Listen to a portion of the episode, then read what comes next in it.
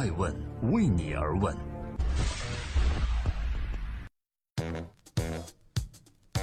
Hello，大家好，二零一七年的十月二十八日，今天是周二，欢迎各位关注二零一七爱问人物顶级峰会及爱问人物预见未来电视论坛，聚焦十大行业的未来，史上最有趣的财经辩论大赛。二零一七年十二月二十日，我们在北京，欢迎您通过爱问的官网和官微报名参加，我们不见不散。忙碌的中国大地上，我相信正在奋斗的你们一定很期待今天的爱问每日人物是谁。现在在路上奔波的你，我想应该是八零后和九零后以及零零后居多吧。那么在这奋斗的一代里，王思聪这个名字是让你又爱呢，还是让你又恨呢？今天爱问每日人物之王思聪。如果一个二代不接他爹的班儿，比如说王思聪不接万达的班儿，那么如何证明他可以另起炉灶呢？我想这是一场证明王思聪是他自己还是王健林的儿子的一场赌博吧。王思聪再次被爱问关注，原因是前几天刚过的维密秀，因为这场惊艳的大秀，王思聪又一次登上了头条。因为维密购票系统的问题，像王思聪这样的人物竟然也没有买着票。王思聪于是在现场站着看了一整场。要知道啊，每年去维密的大佬是数不胜数的，但今年出现意外站着的也不仅仅只有王思聪，但被争相报道的却只有他。为何呢？让人诧异的是，就算后面奚梦瑶在走秀时摔倒，成为维密有史以来第一个跌倒的人，也没有压下王思聪站着的新闻报道和热量。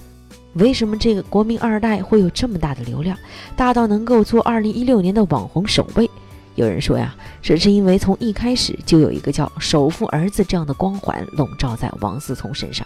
事实究竟如何，我们难以去判断。但是很显然，王思聪不愿意有人这么评价他，他拒绝继承万达，于是自己开启了投资公司，在自己喜欢的电竞行业玩起了飞起。所有的一切呢，都是这个八八后愤青对首富儿子称呼的反抗。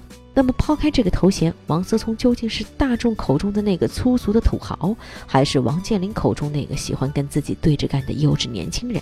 或者他是一个聪明的、知道自己该干什么的人呢？正在播出第六百六十五期《爱问每日人物》之王思聪。作为最知名的富二代，王思聪为什么成了王思聪呢？在大多数人的眼中，他是全中国最浮夸的富二代了。商业圈、文化圈、娱乐圈，只要有大众关注的话题，王思聪总要去插一脚，发表自己的观点，总能不分场合的破坏气氛。比如说吧，好好的一场慈善活动，王思聪总会被开玩笑的问到说：“哎，你女朋友的选择标准是什么？”从此以后，如果他回复一句“胸大的”，就能使后续报道变成以新华社为首的主流媒体对中国富二代群体的批判。王思聪如此有些粗俗的怼人态度，不够高端的兴趣爱好，都和国外那些被人称赞为真正的贵族的富人子女截然不同。这么一来，王思聪还真是中国最硕大的一个屌丝了。但是有时候事实却相反，不去看他说了些什么，而去关注他做了什么。其实他在那场被破坏的慈善活动中，为贫困地区的儿童筹得了百万善款。而那次被全世界的人民骂为自己的爱犬戴两块金色苹果手表炫富的事件里，实际上是讽刺的双表俏森州。回想王思聪这些年做过的事情，如果他不爱那么乱说话的话，你还会觉得这是一个屌丝吗？这里是正在播出的《爱问每日人物之》，王思聪，他真的是一个外黄里白的香蕉人吗？什么叫外黄里白？因为啊，王健林他的父亲曾经用“香蕉人”来形容王思聪，说他的儿子从小在国外长大，说话直，容易啊得罪人，而且呢不理解中国的具体情况。为父王健林确实比王思聪更懂得中国规矩，也跟了一辈子政府的政策，响应走出去的政策，大半家产投向国外，但最终的结果依旧是跌落神坛。那么问题来了，王思聪真的不懂中国吗？二零一五年。在一部叫做《中国的秘密》的纪录片中，王思聪和 BBC 英国广播电视台记者大谈体制改革。这次的纪录片其实从某种意义上来说，是 BBC 一开始就给中国下的定论，然后呢再去找相关的素材来证明自己。所以，我们有理由相信，记者对于王思聪的采访问题也必定不是那么好回答的。在谈到中国的游戏和体制关系时，王思聪说。因为在网络上，你可以拿到那层面具，表达自己真正的想法，而不是去迎合主流思想。接下来的记者追问：“那你认为中国是缺乏自由导致人们不快乐吗？王思聪的回答是：我认为你只是需要接受罢了。这次的采访，我们不难看出，伦敦大学哲学系毕业的王思聪早已对中国和自己所处的位置有了一个思辨的结果。不管是那句“我们不知道底线在哪里”，还是他的那句“只有在体制内才能成功”，都在说明这个口无遮拦的青年对自己的未来有了清楚认知。那么，努力挣扎着要证明自己，而不是证明自己是王健林儿子的王思聪，接下来会有什么样的未来呢？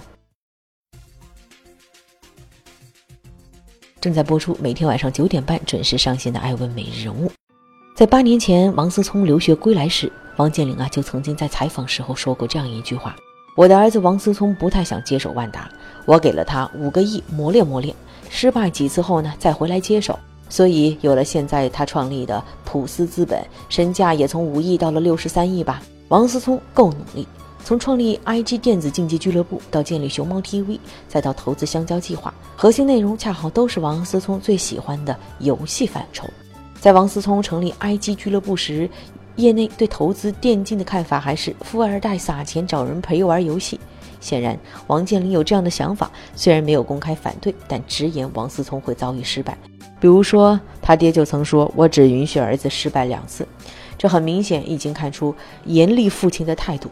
然而，剧情反转。二零一六年，王思聪投资的熊猫 TV 估值高二十四亿，并已经在今年上市。香蕉计划也今年成功签约了韩国知名女团 T-ara，前景值得期待。现实正在告诉王健林，儿子王思聪选对了。所以，王健林也曾公开承认说，有时候儿子比我更有投资眼光。但有趣的是，我们现在知道的普思投资，其实并不是王思聪第一次创业了。早在2009年，他刚回国时，王健林就帮他注册了一家叫北京万达新歌烟酒商店的烟酒公司。之所以为父让儿子去做烟酒，是因为靠着王健林积累下来的人脉，烟酒公司这生意啊，确实能做下去。但发展前景如何，相信大家心里都有几分思量。儿子王思聪明显不喜欢这个行业，所以不到一年，他注销公司，创立普思投资，身价高速飞升。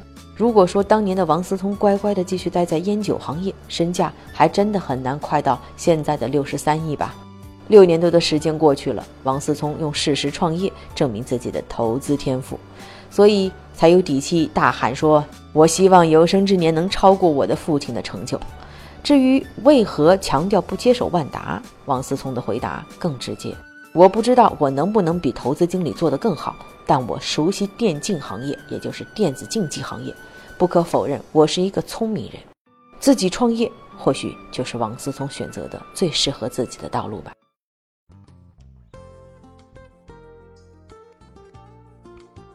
在今天问美人物的最后，感谢各位的聆听和陪伴，也欢迎关注官微官网中关于二零一七年十二月九日和十二月二十日爱问人物遇见未来电视论坛的录制和邀请。